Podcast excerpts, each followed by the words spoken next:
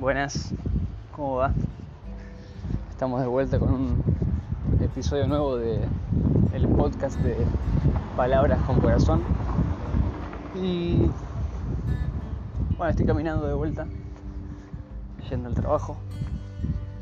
Si están escuchando este audio es porque no hubo demasiado ruido en el camino y lo pude subir.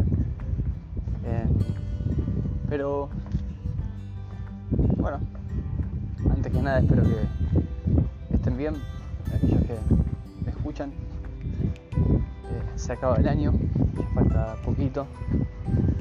Un año que para la mayoría quizás de las personas es un poquito un año para el olvido. Eh, un año difícil, complejo de, llevar quizás. Y a la vez también es un año en el que mucha gente fue desafiada a, reinventarse. Mucha gente se encontró consigo misma en el encierro o se encontró con la familia o descubrió eh, cosas que le gustaban y que nunca se había dado cuenta, recuperó quizás eh, eh, cosas que le apasionaban y las había dejado de lado. Y quizás viéndolo desde, ese lado pudo haber sido un, un, año bueno. En mi caso, eh, algo superficial, ¿no? Pero bueno, que sí puedo decir que se lo atribuyo a la cuarentena, al aislamiento, es el descubrimiento del café de especialidad. Y bueno, eh, siempre me gustó el café, pero bueno, en la cuarentena probé por primera vez el café, como les decía, de especialidad, es un café que tiene, tiene un cuidado y un tratamiento distinto al café comercial. Y bueno, la, cuestión es que me encantó y bueno, empecé a, a meterme mucho más en el tema del café. Y es algo que en este momento es algo que disfruto mucho poder eh, hacer, poder conocer, probar. Y bueno, es algo lindo que surgió en la cuarentena también el emprendimiento de mi esposa, raquísimo, que hace cosas dulces y también es algo muy lindo que en lo que vamos juntos también apoyarnos y hacer este camino también juntos. Eh, nada, pero bueno, eh, yendo quizás al, al tema nos que nos invita digamos. Eh, una de las una de las cosas que que a través de la pandemia y también aparte de la pandemia que puedo rescatar mucho es eh, poder observar mis hijos. Y hoy quiero contarles algo de Manu, mi hijo menor, un año y medio. Y algo que me llama la atención de él es que Manu, al ser chiquito, pone atención en cosas chiquitas, pequeñas. Quizás está comiendo algo y se le cae una amiguita. Y a mano lo puedes observar agachándose. Y con su manito eh, agarrar esa amiguita que se le cayó. O quizás a mí a veces estoy haciendo café y se me cae un grano de café al suelo el grano de café es pequeño, No, es que no se vea, pero es pequeño.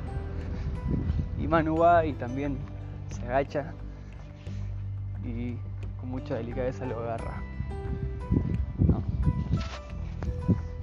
Y me encanta eso. Poder ver que Manu, al ser pequeño, le pone atención a lo pequeño. Y pensando en él, ¿no? Me doy cuenta que, que nosotros no solemos ahora ponerle, ponerle atención a lo pequeño. Por lo general eh, ignoramos lo pequeño, le damos importancia a lo grande. Lo pequeño lo pasamos por alto, ¿no? No, no nos detenemos en lo chiquito. Y qué bueno sería comenzar a ponerle más atención a las cosas chiquitas, a los detalles. A veces son los detalles los que hacen la diferencia. Eh, creo que algo que favorece a Manu en esto de mirar lo pequeño, observar y agarrar es que él es pequeño. Entonces desde su dimensión, quizás esas cosas no son tan pequeñas. Y esto me lleva a otro punto, que es que para poder la atención a lo pequeño, debemos también nosotros hacernos pequeños. como antes decían, nosotros nos fijamos en lo grande y también aspiramos a la grandeza. Pero nunca, no somos tendientes a, aspirar a la pequeñez. Nos gusta resaltar, nos gusta eh, lo que se ve, lo que se destaca, pero no nos interesa mucho lo que pasa desapercibido. Y cuando pienso en Manu, y pienso en que al ser pequeño él se fija en lo pequeño, me acuerdo de Jesús, que él nos dijo, sean como niños. Nos dijo que seamos como los niños para entrar en el reino de, los cielos. Creo que esa invitación de Jesús a ser como un niño es también una invitación a, a fijarnos en lo pequeño.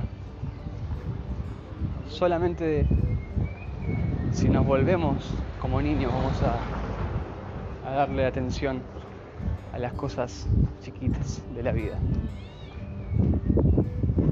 Y esto de ser pequeño y de fijar, fijarnos en lo pequeño, creo que tiene mucho que ver con la humildad. ¿no?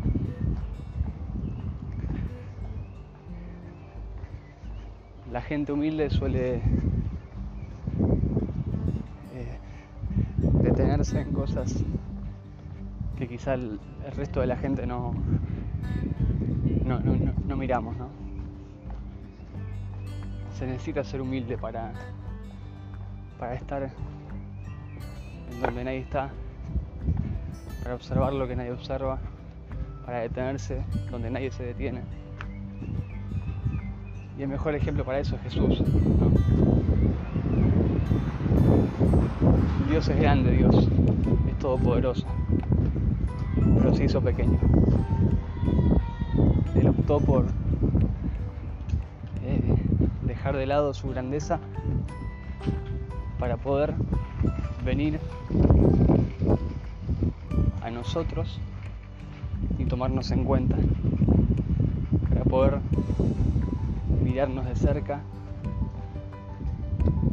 para poder estar cerca de nosotros. Y quizás para poder tomarnos, así como Manu levanta esas cositas pequeñas y les da valor, porque Él las valora, Jesús también hizo eso con nosotros. Solamente que Jesús se hizo uno con nosotros, Él nos dio valor desde la igualdad, desde una igualdad divina, ¿no? Porque se hizo un igual a nosotros, pero a la vez era Dios. Pero uno veía a Jesús, imagino, y era un carpintero, no era un maestro, no, era un, superhombre, no, no, posiblemente no se notaba la diferencia entre Jesús y un hombre normal. Pero cuando vos te relacionabas con él, te das cuenta que,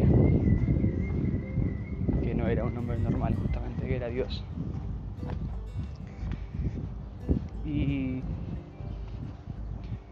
Jesús para poder manifestar su interés por lo pequeño, decir, por nosotros, tuvo que tuvo que hacer una, una obra difícil, que es la encarnación. Jesús tuvo que encarnarse. Y es algo que me encanta, ¿no? Tuvo que dejar los cielos y bajar. Tuvo que